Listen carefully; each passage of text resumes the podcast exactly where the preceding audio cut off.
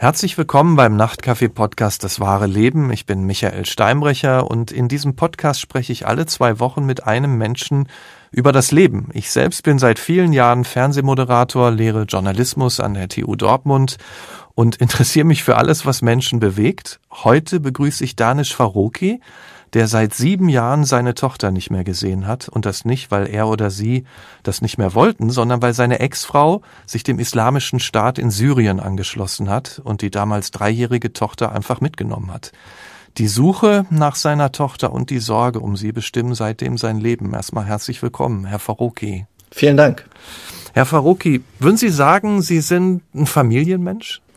Extrem, ja. Also. Familie steht bei mir an erster Stelle, egal was ich im Alltag so tue. Also extrem, weil, also die erste Stelle, wie, wie spüren Sie das? War das auch früher schon so sozusagen? Sind Sie so aufgewachsen? Ja. Ja, ich bin also mit vier Geschwistern aufgewachsen mhm. und äh, habe auch von der Vaterseite aus eine große Familie in Pakistan.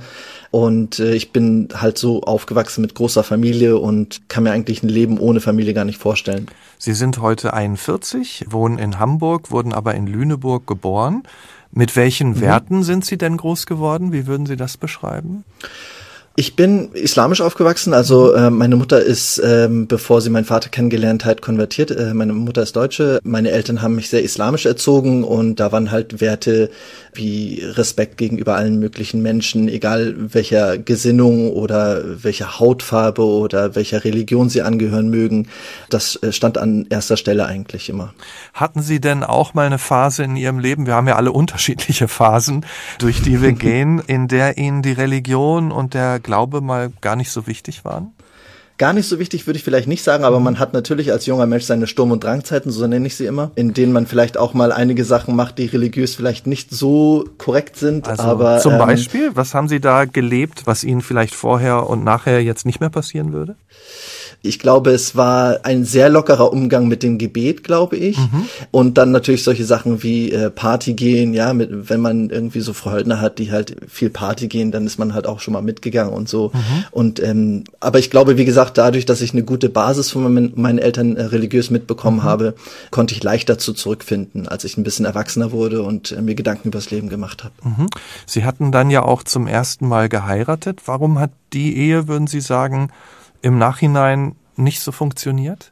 Also ich glaube, auf Dauer war es einfach, weil ich zurück zu meinen islamischen Wurzeln gefunden habe und das mit der Partnerin einfach nicht einherging. Die war mhm. zwar auch Muslima, aber wollte oder konnte sich halt nicht damit anfreunden, dass ich jetzt gebetet habe, dass ich mir auch ein Bart wachsen lassen habe, dass ich zur Moschee gegangen bin. Das waren alles für sie so Phänomene. Ähm, das war ihr fremd, ich glaube, sozusagen. Ihr, ja, genau, genau. Mhm. Aus, aus ihrer Sicht war das fremd und ähm, man hat sich einfach auseinandergelebt. Ich habe mich eher in eine religiöse Form gewandelt und äh, sie wollte halt an ihrem Leben mit Party und allem mhm. drum und dran festhalten. Mhm. Und deshalb hat man sich da einfach auseinandergelebt. Und wie haben Sie dann Ihre zweite Frau kennengelernt?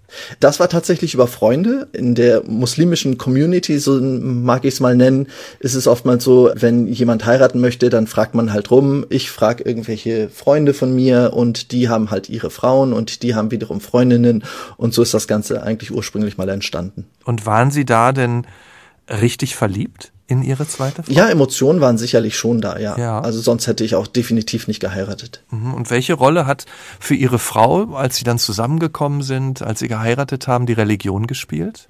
Ich glaube, das war der Faktor, der uns eigentlich zusammengebracht hat. Ähm, mhm. Ähm, zu der Zeit war ich noch der Überzeugung und Sie wahrscheinlich auch, ich weiß nicht, ob das mittlerweile immer noch so ist, dass wenn es mit der Religion stimmt, dann ist das Basis genug, um ein ausgefülltes und ausgewogenes Leben zu führen. Mhm. Und dass das nicht der Fall ist, das ist, glaube ich, ein Reifeprozess, den man dann durchmacht und wo man dann irgendwann erkennt, das ist nicht so.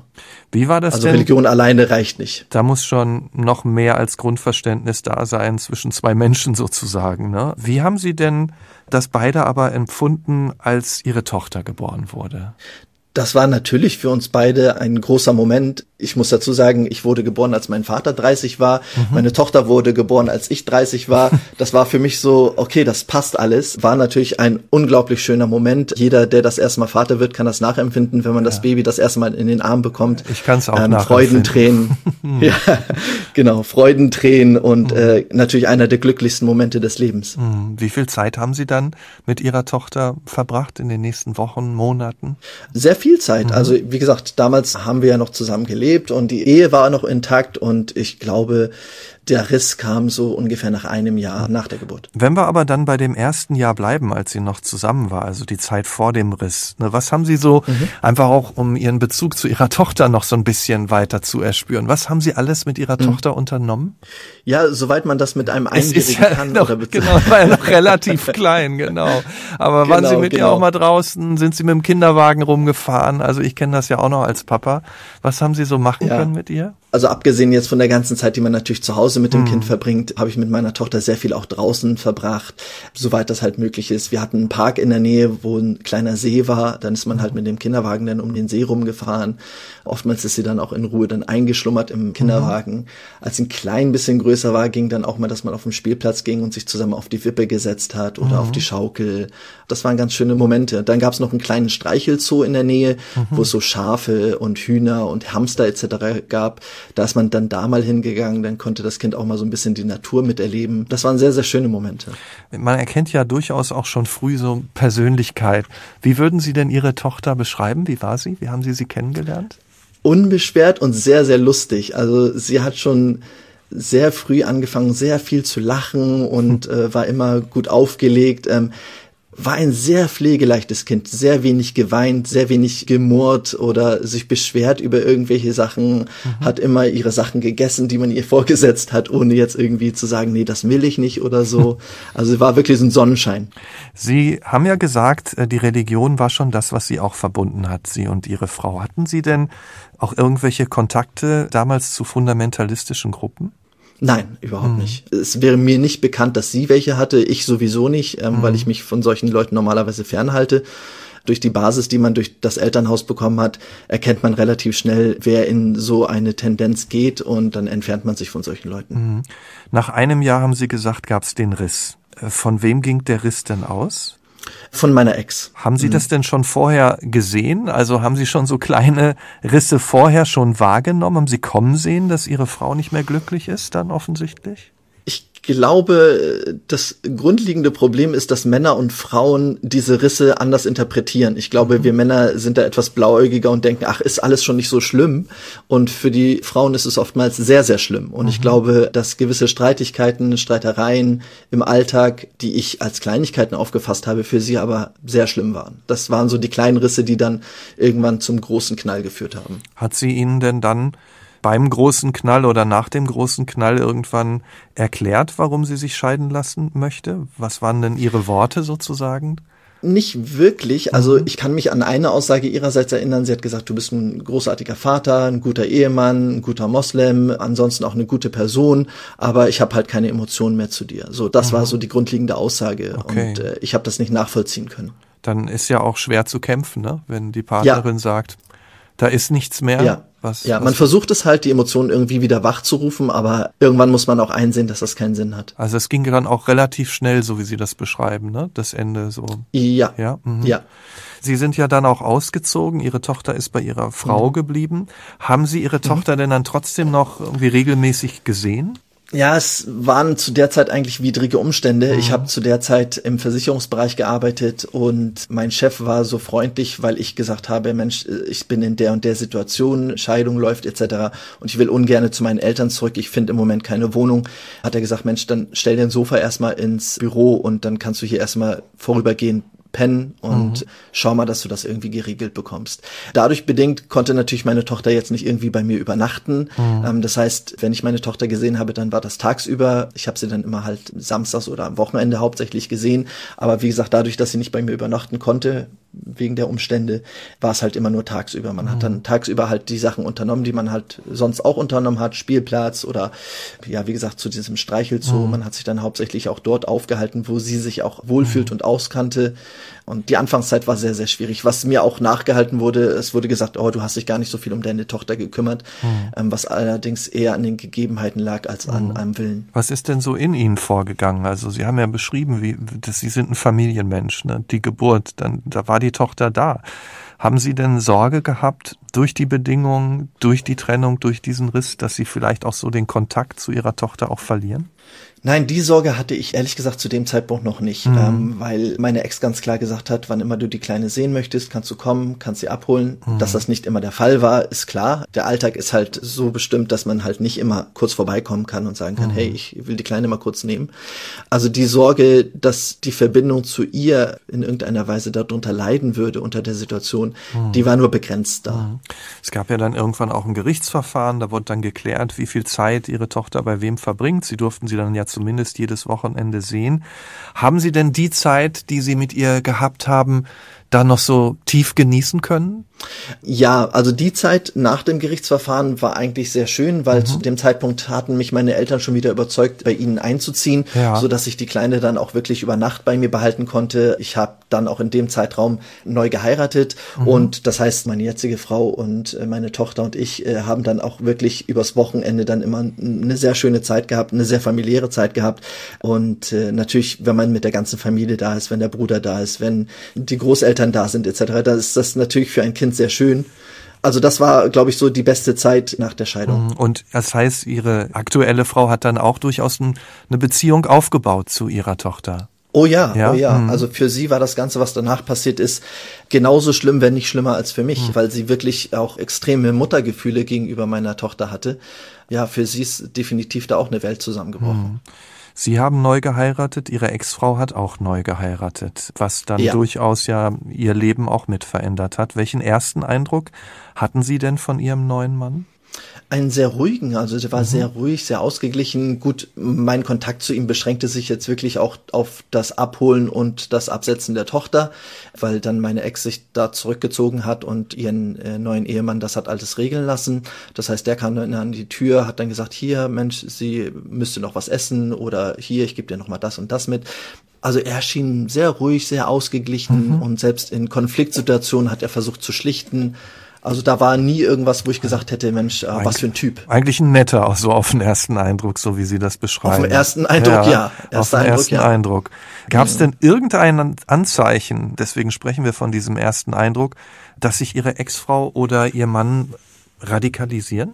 Absolut gar nicht. Mhm. Dabei muss man natürlich sagen, dass ich nur ein ganz, ganz winzekleinen Eindruck gewinnen konnte, dadurch, dass der Kontakt halt so beschränkt war. Ich habe natürlich nicht den Einblick in deren Alltag gehabt, was äh, für Kontakte die aufgebaut haben oder wie er im sonstigen privaten Umfeld sich bewegt hat. Mhm. Das entzieht sich natürlich meiner Kenntnis. Und es gab jetzt auch keinen gemeinsamen Freund oder eine gemeinsame Freundin, die, die dann gesagt hat, Nein. Mensch, pass mal auf, so, die geht irgendwie einen anderen Nein. Weg. Gar nichts, ne?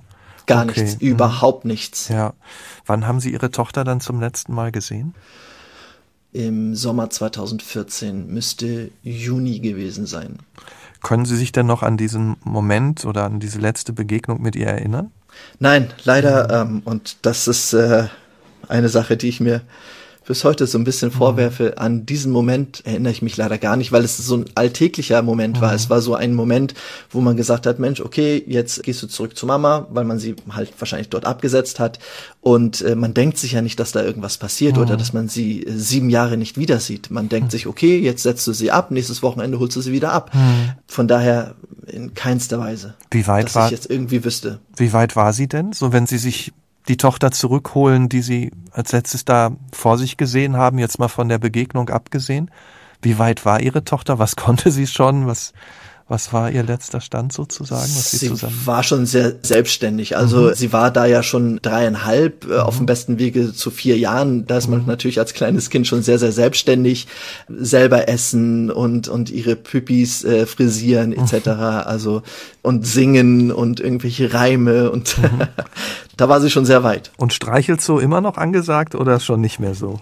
Streichelzoo tatsächlich immer noch angesagt, mhm, ja. Mhm. Ja, ja, zu dem Zeitpunkt immer noch. Es war ja dann wahrscheinlich so, wie Sie es beschreiben, auch so, dass Sie wussten, aha, dann und dann ist das nächste Treffen und das vorgesehen haben, so, ja, okay, 14 Tage, dann sehen wir uns ja wieder. Wie ging es denn dann weiter? Eigentlich das nächste Wochenende schon. Ähm, ah, die Regelung mhm. war ja, dass ich sie ein Wochenende für ja. beide Tage habe und dann am mhm. nächsten Wochenende mhm. nur für den Samstag. Und dann habe ich irgendwann einen Anruf bekommen, ja, ihr geht's nicht gut, sie ist ein bisschen äh, krank und macht macht keinen Sinn, wenn du sie abholst. Und dann habe ich gesagt, okay, gut, ist in Ordnung, dann hoffe ich, dass es ihr schnell wieder besser geht und ich sie dann am nächsten Wochenende abholte. Ja, und das nächste Wochenende gab es dann nicht mehr. Weil, was war dann? Das war ein Samstagmorgen in der Frühe, äh, ich noch am Schlafen gewesen. Da habe ich einen Anruf bekommen und mein Handy zeigt mir halt bei unbekannten Nummern an, woher der Anruf kommt. Und da stand dann Türkei. Und ich mhm. denke, hm, wer ruft mich denn um diese Herrgottszeit äh, aus der Türkei an? Naja, ich rangegangen und da war dann halt der neue Mann von meiner Ex, also der Stiefvater von meiner Tochter dran und äh, hat dann gesagt, ja Mensch, ich war in Syrien und ich wurde da verletzt und ich werde jetzt in Istanbul im Krankenhaus behandelt und meine Familie ist hergekommen. Und äh, man muss sich das vorstellen, ich bin gerade aufgewacht und bekomme so eine Nachricht. Fragt dann natürlich nach, was meinst du mit deiner Familie? Und er sagt, ja, meine Frau und die zwei Kinder, die hatten zu dem Zeitpunkt dann auch schon einen Sohn bekommen. Zu dem Zeitpunkt war er schon ein Jahr alt.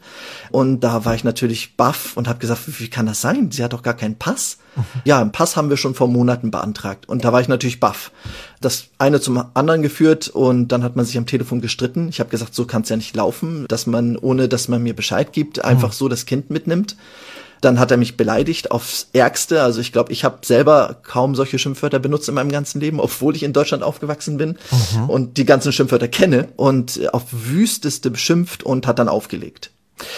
Dann habe ich mich natürlich postwendend an meine Rechtsanwältin gewandt und habe ihr den Fall geschildert. Und in dem Gespräch hatte er etwas gesagt von, ja, wir bleiben hier zwei bis drei Wochen und dann kommen wir wieder nach Deutschland. Das habe ich meiner Rechtsanwältin so gesagt und die hat gesagt, Mensch, nach rechtlichem ist es so, dass die natürlich Urlaub machen können. Die können für zwei, drei Wochen in Urlaub fahren und da gibt's auch keine rechtliche Handhabe. Da musste ich schlucken und das ist auch eine der Situationen, die ich mir bis heute vorwerfe, dass ich da nicht äh, hinterhergeflogen bin und gesagt habe, ich bleib jetzt hier, solange bis meine Tochter wieder da ist.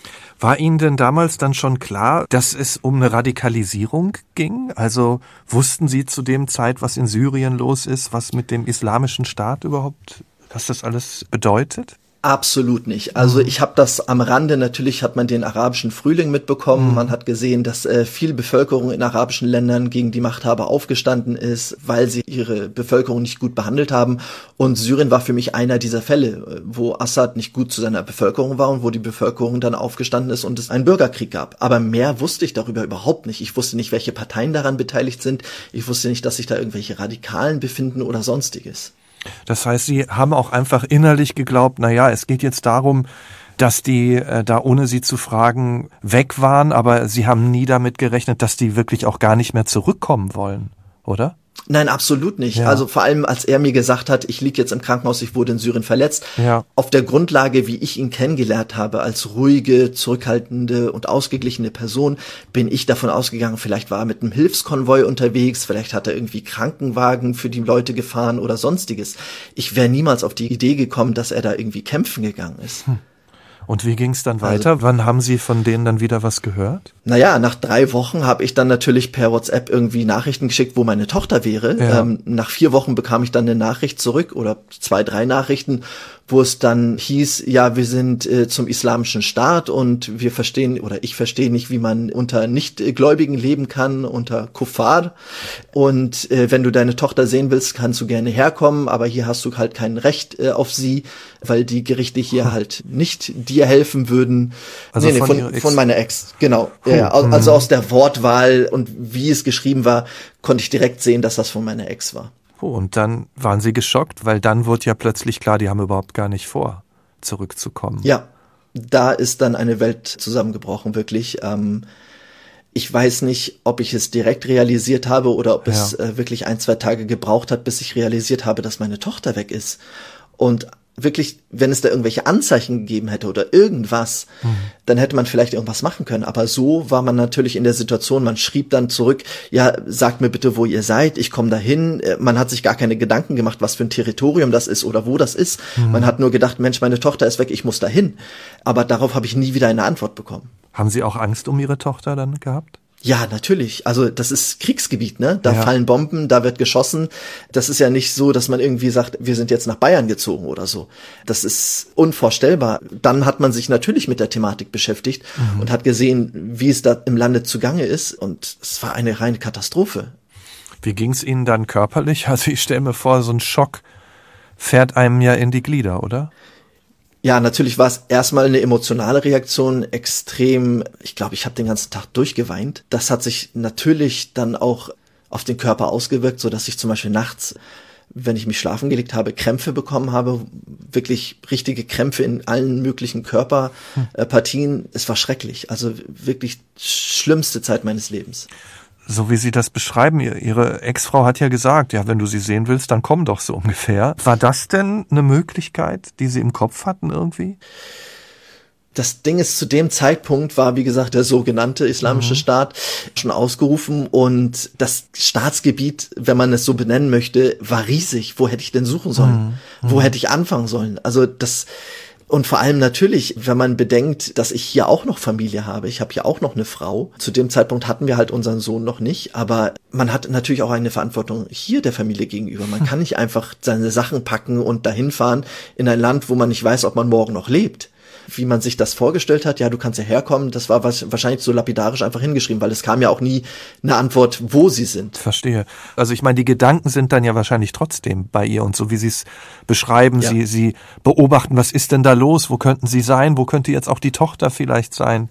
Die Angst, haben ja. sie überhaupt noch was geregelt gekriegt zu Hause oder insgesamt? Also zu Beginn absolut gar nicht. Also mhm. da ist mein Leben komplett entgleist und ich bin da sehr, sehr froh und sehr, sehr dankbar an meine Frau, dass sie mir da zur Seite gestanden hat, weil ich glaube, ohne meine Frau hätte ich das, glaube ich, nicht überlebt. Mhm. Also da braucht man wirklich einen starken Partner, der einem zur Seite steht und der einen auch hilft, aus diesen Löchern wieder rauszukommen, weil sonst mhm. versinkt man da drin. Waren die Löcher auch einerseits von Angst ausgehoben, auf der anderen Seite aber auch durch die Vorwürfe entstanden? Ja, sicherlich. Also man macht sich natürlich Vorwürfe, habe ich irgendwas übersehen? Warum mhm. bin ich nicht in die Türkei direkt geflogen? Was hätte ich machen können, um das zu verhindern? Ähm, hätte ich vielleicht beim Telefonat anders reagieren müssen, damit äh, diese Situation nicht eskaliert mhm. am Telefon? Aber man macht sich natürlich solche Gedanken nicht in dem Moment. Ja. Die kommen im Nachgang und natürlich immense Vorwürfe bis heute. Also damit, ich glaube, das ist einer der Teile, mit denen ich bis heute noch am, am meisten kämpfe man kann ja eh nichts rückgängig machen. Ja, also ist es ja. auch schwer zu sagen, ähm, was hätte ich sonst machen können. Haben Sie denn irgendwann eine Antwort für sich gefunden, dass Sie gesagt haben, ja, wirklich da, ja, wie Sie gesagt haben, mit der Türkei, da hätten Sie vielleicht ja. hinfliegen sollen oder so, aber Sie ja, wussten es ja nicht. Sie wussten es ja nicht. Hilft Ihnen da auch Ihre Frau dann mit diesen Vorwürfen irgendwie zu leben, oder? Sicherlich sagt mhm. man als Partner dann, äh, du kannst nichts dafür, es ist nicht deine Schuld, das war nicht deine Entscheidung, die du gefällt mhm. hast, aber letzten Endes macht man sich im Stillen dann natürlich trotzdem seine Gedanken und sagt, mhm. meine Hauptaufgabe ist, meine Tochter zu beschützen oder meine Kinder zu beschützen. Und da habe ich als Vater einfach in diesen Momenten versagt. Ich mhm. hätte direkt in die Türkei fliegen müssen, ich hätte jedes Krankenhaus in Istanbul abklappern müssen und ich hätte sie einfach finden müssen, bevor diese mhm. Situation noch weitergegangen ist. Sie haben dann ja Anzeige erstattet. Wie ging es denn dann offiziell weiter? Ja, offiziell, also ich habe wie gesagt Anzeige erstattet auf Kindesentzug, so ist ja die offizielle Titulierung mhm. und äh, habe dann natürlich eigene Recherche betrieben, wo sie denn sein könnte. Ich habe über Facebook alles mögliche an Profilen angeschrieben, was in irgendeiner Weise ein Bild drinne hatte, was in irgendeiner Weise äh, mhm. Syrien, IS, oder in irgendeiner Weise radikal, fundamentalistisch oder sonstiges wäre. Und habe ein eigenes Profil für meine Tochter erstellt auf Facebook, wo ich dann eine Bitte reingeschrieben habe, die Situation erklärt habe und gesagt habe, ich suche meine Tochter. Mhm. Und irgendwann bin ich dann auch auf jemanden gestoßen, den ich vom Sehen her aus Hamburg kannte, der mir dann geschildert hat, dass er mit dem Stiefvater meiner Tochter befreundet sei und ihn kenne und auch die Familie kenne und dass es meiner Tochter gut ginge. Mehr wollte er aber oder durfte er, ich weiß es nicht, bis heute weiß ich es nicht, mittlerweile ist er gestorben. Mehr wollte er mir nicht sagen. Aber wie war das zu erfahren, immerhin, sie lebt? Eine Riesenerleichterung. Natürlich ja. ist dann der nächste Schock ist dann in dem Moment, ich kriege kein Foto von ihr, ich darf nicht mit ihr sprechen. Mhm. Aber in dem Moment erstmal natürlich eine Riesenerleichterung nach etwas, ich glaube knapp zweieinhalb, drei Jahren war es dann, glaube ich, überhaupt zu wissen, sie lebt. Also mhm. das war schon mal für mich wow. Da flossen die Tränen. Da habe ich meine Frau umarmt und habe gesagt, sie lebt. Sie, mhm. sie, sie ist irgendwo noch da. Ähm, und das hat, glaube ich, dann noch die Suche natürlich noch intensiviert. Haben Sie denn dann irgendwelche, wenn man so will, verwertbaren Hinweise bekommen, die Sie dann weitergebracht haben, sie auch wirklich zu finden? Ja, tatsächlich habe ich dann einen anderen Kontakt äh, über Facebook herstellen können. Der Herr lebte selber in Deutschland, hatte aber jemanden, den er kannte, der in Mosul lebte, also im Irak. Mhm. Und über diese zwei Ecken habe ich dann mitbekommen, dass sie in Mosul war. Also ich wusste, wo sie war, aber das Territorium äh, war natürlich immer noch nicht zugänglich für mich, zumal die Person, die den Stiefvater meiner Tochter kannte, hat auch ganz klar gesagt, wir wissen, dass du die Polizei kontaktiert hast und damit bist du für uns sowieso schon mal ein Abtrünniger. Mhm. Das heißt, selbst wenn ich die Möglichkeit gehabt hätte, in das Territorium reinzukommen, man hätte mich am nächsten Baum aufgehängt. Auch wenn man vielleicht diese Gedanken hat, ich weiß jetzt in welcher Stadt und voller Verzweiflung begebe ich mich dahin, aber es wäre eigentlich lebensmüde gewesen, das zu tun. Es ne? wäre Suizid gewesen, ja. ganz klar. Wie lange haben Sie denn dann von Ihrer Tochter nichts mehr gehört? Bis Ende 2017. Oh, das sind also einige Jahre. Mhm. Ja. ja. Und wie, wie war das dann jahrelang? nichts zu hören, nichts zu wissen. Also das, was Sie beschrieben haben, dass Sie das so beschäftigt hat.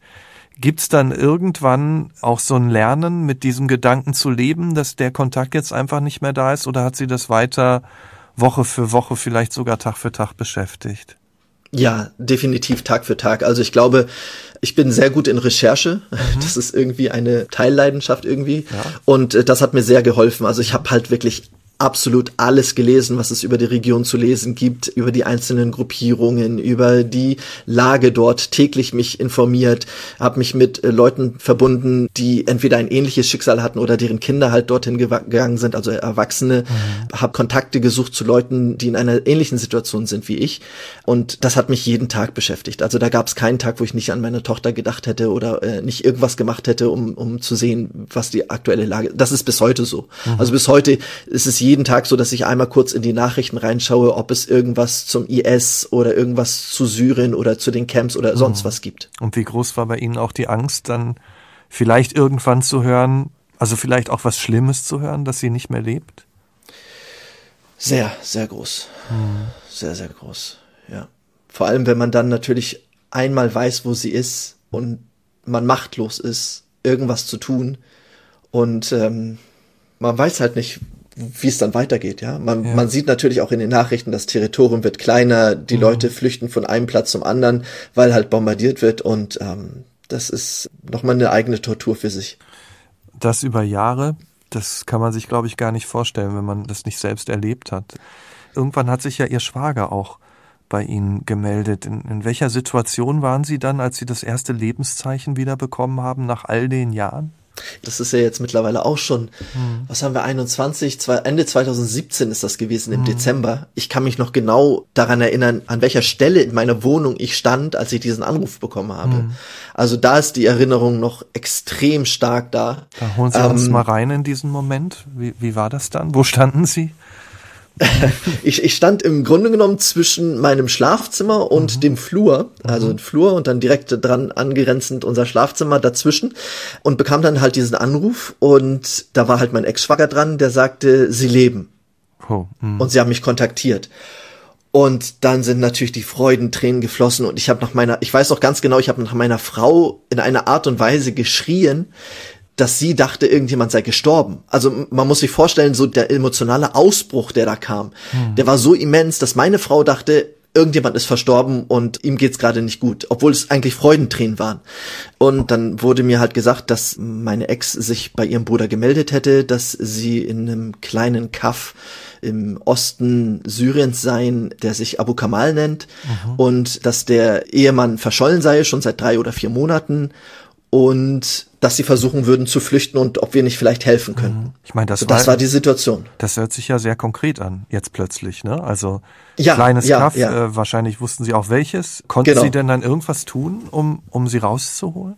Leider nicht, hm. nein. Also wir haben natürlich von hier aus versucht, was ging, aber auf der anderen Seite ist man sich natürlich immer bewusst, Schleuser zu engagieren ist natürlich auch eine mhm. Straftat. Mhm. Man hat sich da, glaube ich, in so einer Grauzone bewegt und versucht, was möglich war, ohne irgendwelche Gesetze zu brechen. Mhm. Wir haben versucht natürlich irgendwie Kontakte herzustellen, versucht, ob vielleicht irgendjemand irgendjemanden kennt, der auf der Ecke wohnt oder jemanden dort hat, äh, der vielleicht helfen könnte, weil man muss sich vorstellen, als Frau mit zwei Kindern, da kommt man nicht weit. Mhm. Man kann nicht einfach da rauslatschen, wie es hier wäre, ähm, sondern da braucht man irgendwie eine männliche Person, die einem hilft. Mhm. Und diese männliche Person haben wir versucht zu finden und die fand sich nicht.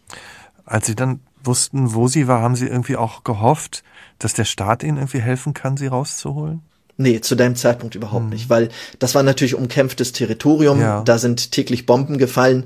Da war mir klar, dass da der deutsche Staat auch nicht helfen kann. Mhm. Also die werden nicht wegen einer Person, auch wegen einem Kind nicht mhm. irgendwie die Bundeswehr hinschicken und klar. die da rausfliegen. Das war mir klar, dass das nicht passieren wird. Irgendwann wussten sie ja dann, dass ihre Tochter und ihre Ex-Frau im kurdischen Lager in Nordsyrien festgehalten werden. Ähm, haben Sie da dann gehofft, dass der Staat Ihnen helfen kann?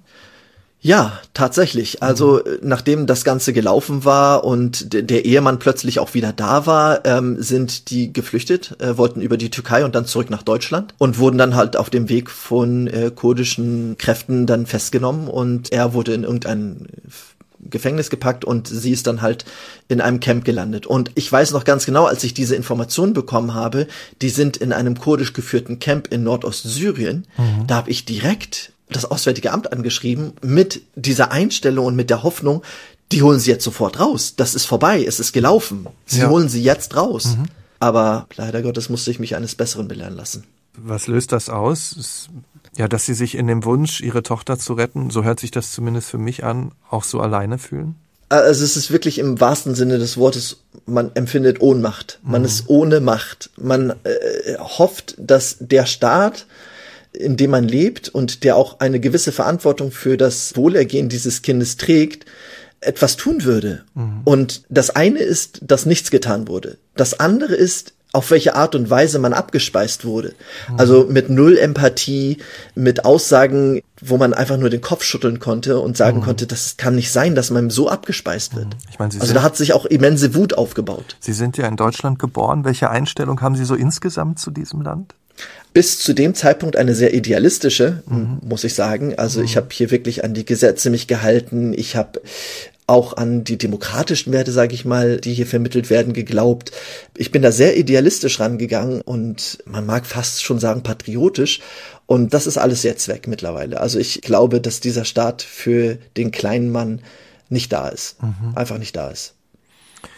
Schade, dass Sie, dass Sie diese Erfahrung so gemacht haben und es Ihre Haltung so verändert hat. Aber aus Ihrer Perspektive ist natürlich jedes Gefühl auch verständlich. Kommen wir nochmal zurück zu Ihrem Leben auch. Es ging Ihnen ja um die, Ihre Tochter. Haben Sie eigentlich irgendwann, als Sie dann wussten, wo sie war, mal persönlich Kontakt nochmal zu ihr gehabt? Es gab tatsächlich einen kurzen Zeitraum, wo ich über ein im Camp zirkulierendes Handy kurzzeitig Kontakt zu ihr hatte. Aber da ihr halt von ihrer Mutter und auch von ihrem Stiefvater suggeriert wurde, dass er ihr richtiger Vater ist, konnte sie mit mir absolut gar nichts mehr anfangen. Also sie wusste überhaupt nicht, wer ich bin.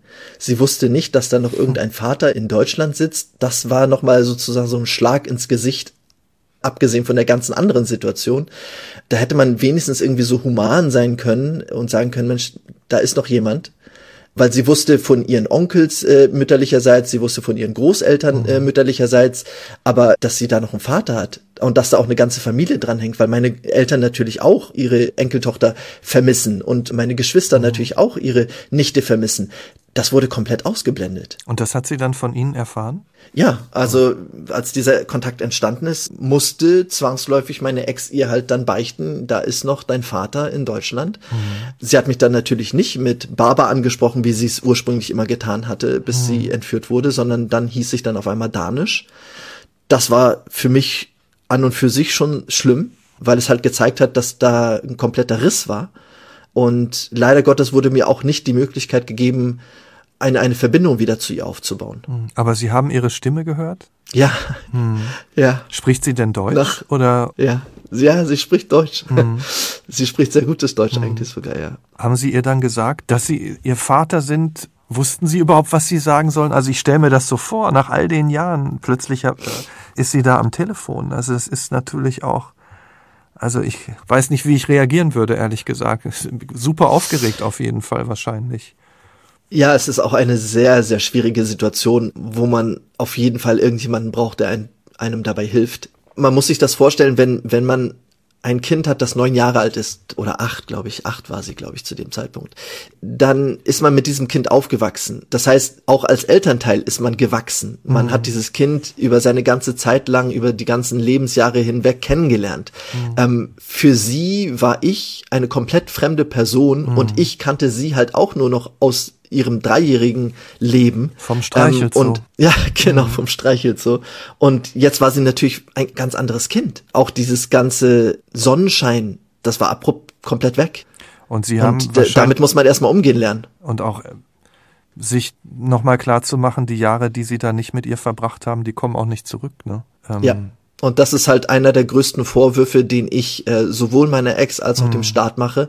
In erster Linie ist natürlich meine Ex daran verantwortlich, aber in der Situation, in der sie sich seit Ende 2017 befunden hat, da hat auch der Staat einen ganz, ganz großen Anteil daran, dass ich jetzt nicht schon seit drei Jahren oder fast vier Jahren äh, eine Verbindung mhm. zu meiner Tochter hätte aufbauen können. Wenn Sie träumen, welche Form des Wiedersehens würden Sie sich denn wünschen?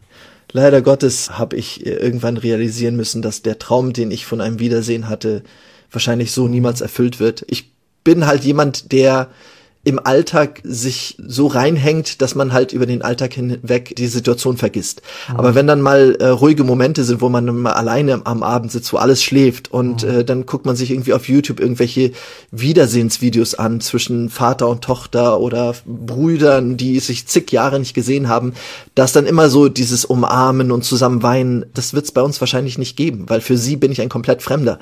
Also diese Idee, ich stehe am Flughafen und sie kommt und rennt mir in die Arme, da muss ich realistisch sein. Das wird es leider Gottes nicht geben. Was würde denn passieren, wenn Ihre Ex-Frau und Ihre Tochter nach Deutschland kommen? Meine ganz große Erwartungshaltung ist natürlich, da ich jetzt das alleinige Sorgerecht für meine Tochter erstritten habe mir vor mhm. Gericht, dass meine Tochter zu mir kommt. Natürlich ist die Situation etwas komplizierter, da sie noch einen äh, Halbbruder hat. Da muss man halt schauen, wie das funktioniert. Ähm, wir würden den Kleinen natürlich gerne auch zu uns nehmen, damit die beiden nicht auseinandergerissen werden. Und ich nehme mal an, meine Ex alleine wegen, auf Grundlage des Haftbefehls, der gegen sie aussteht, wegen Kindesentzugs, äh, wird sie auf jeden Fall erstmal äh, festgenommen werden. Davon gehe ich aus. Egal wie Sie sie wiedersehen, egal in welcher Form Sie dann Zeit mit ihr verbringen oder wie dann die Konstellation ist, aber es ist ja dann auch klar, es wäre ein total langer Weg, erstmal wieder eine Beziehung aufzubauen und sich kennenzulernen. Ne? Das ist ja wirklich, wie Ex Sie sagen. Ja, ne? extrem lang. Der wird mhm. extrem lang und ich weiß, dass das ein Kampf für sich wird. Aber je länger diese Situation jetzt dauert, je mhm. länger es dauert, bis sie zurückkommt, desto kraftaufwendiger wird es auch im Nachgang, diese Verbindung herzustellen. Mhm. Und es wird natürlich auch das ganze Psychische, was sie erlebt hat. Und ich weiß ja nicht, in welcher Weise sie schon indoktriniert wurde. Das muss natürlich alles aufbearbeitet werden. Und mhm. das hm. sind natürlich Kämpfe, die man dann zu entrichten hat, wenn sie endlich wieder hier ist. Aber erstmal ist der Kampf, sie zurückzuholen. Und zu dem, was sie aufzuarbeiten hat, gehört ja auch die plötzliche Nachricht für sie, dass sie da einen Vater hat und dass der, mit dem sie zusammenlebt, gar nicht ihr leiblicher Vater war. Auch das ist ja schon ein Teil der Geschichte. Ne? Ja.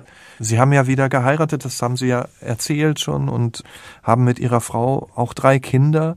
Wie sehr mhm. beeinflusst oder belastet das auch Ihre Familie? bis heute? Also me meine Kleinen wissen natürlich, also ich zeige denen halt Fotos von ihrer mhm. Schwester, aber die sind noch gar nicht imstande, das nachzuvollziehen. Mhm. Meine Frau hat sehr, sehr viel durchgemacht. Also mhm. wirklich, ich hätte mir keine bessere Frau wünschen können, die mit mir das Ganze durchgestanden hat und sozusagen die eigenen Tränen unterdrückend dann für mich da war. Ohne sie hätte ich das definitiv mhm. nicht durchgestanden. Ich spüre ja, wie sehr ihre Tochter in ihren Gedanken ist ne, und wie sehr sie die Situation auch immer noch verzweifelt und ohnmächtig macht. Jetzt sind da ja drei Kinder da. Können Sie denn mhm. zu Ihren drei Kindern immerhin der Vater sein, der Sie sein möchten?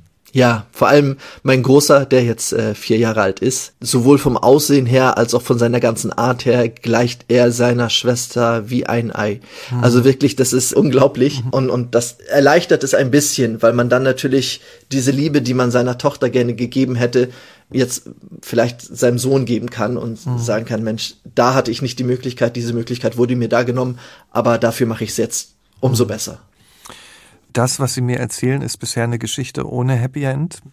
Die Hoffnung ist ja da, vor allem, dass Ihre Tochter bald in Sicherheit ist und ein Leben in Freiheit und Stabilität findet. Aber ich hoffe einfach auch, dass Sie mal zur Ruhe kommen, Herr Faroki, ähm, nach all den Jahren, die Sie jetzt erlebt haben und ähm, ja, dass es für Sie irgendeine Form des Miteinanders mit Ihrer Tochter gibt. Erstmal vielen Dank und Ihnen alles Gute, Herr Faroki.